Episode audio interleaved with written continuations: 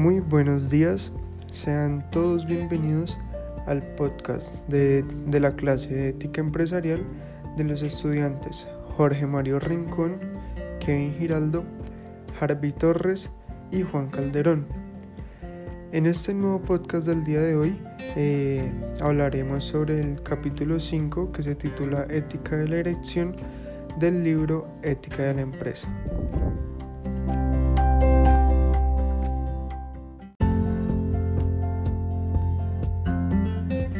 Eh, bueno, para iniciar el día de hoy hablando sobre este capítulo, eh, vamos a profundizar un poco acerca del liderazgo social y moral. Claramente, cuando pues, nos planteamos una ética de dirección, hay consideraciones básicas que se deben tener en cuenta.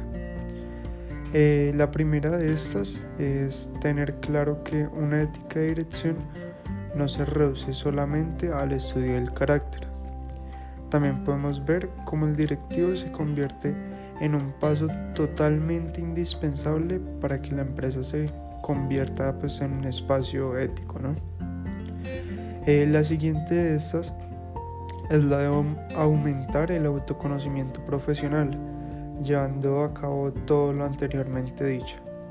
En esto pues cabe aclarar que la figura del directivo está sometida a una transformación permanente eh, pues para dirigir bien es más que necesario solo saber de administración y gestión en la actualidad. Pues en esto es clave tener una comunicación muy eficaz y un liderazgo innato. Eh, respecto a los niveles de acción empresarial, podemos plantearnos que la ética de la dirección toma conciencia del entramado de relación humana que establecen en la empresa y sobre todo los ámbitos de la economía, que entran como en un juego y los niveles de acción empresarial.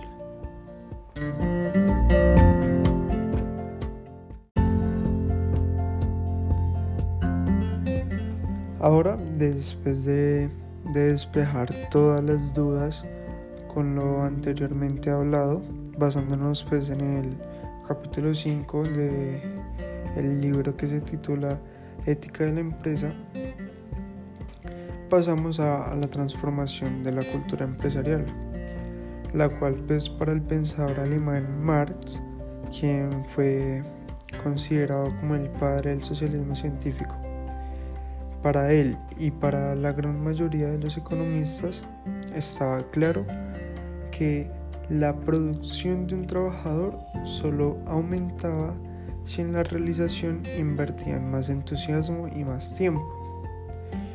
Eh, pero pues después de que murió este personaje eh, de quien les hablé, eh, Marx, nació lo que se llamaría la revolución de la productividad,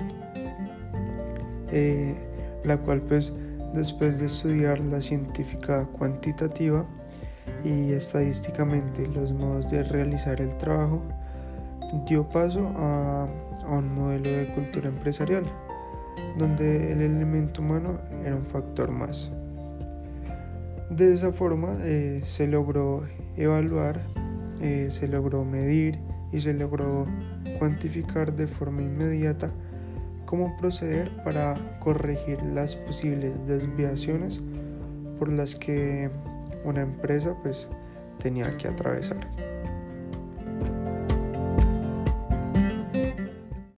Con la llegada de la sociedad postindustrial eh, asistimos a una serie de cambios que contribuyeron a la modificación del Taylorismo, eh, las cuales serán la consumación de la reconstrucción de las sociedades europeas.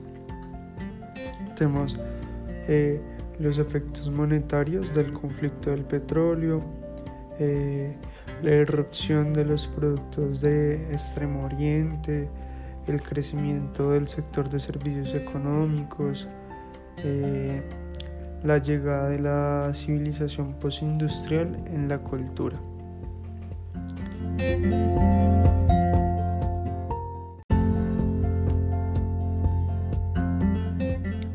Eh, bueno, y ya para ir finalizando, podemos decir que con el aislamiento del Taylorismo, según pues, los expertos, se hallaban a varias contradicciones en las cuales, eh, resumidamente, estaba lo social, lo económico, los parámetros de productividad capital, eh, productividad de empleo, la enseñanza de la empresa, la flexibilidad y rigidez y todo esto rodeado de un ámbito económico.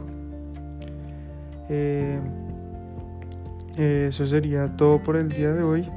Eh, esperamos que esta pequeña capacitación haya sido de su agrado y recuerde que esto fue del equipo de, de la clase de ética empresarial de los estudiantes Jorge Mario Rincón, Kevin Giraldo, eh, Harvey Torres y Juan Calderón. Muchísimas gracias.